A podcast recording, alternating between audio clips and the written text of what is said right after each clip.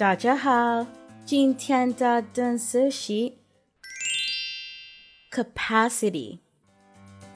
Working out is tough. I've seen people that go over their capacity when lifting weights and get hurt.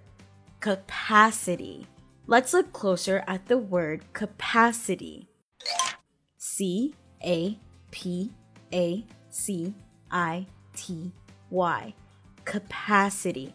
your capacity for something is your ability to do it or the amount of it that you can do. So, when I say that the people were at their capacity, I mean that they reached their limit. Sometimes when we are at work, we are at our capacity on a subject and we have to ask for help.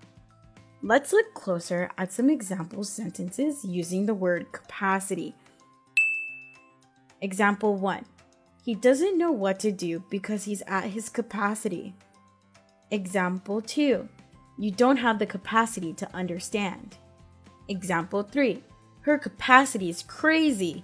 She can learn super fast. Again, the word is capacity.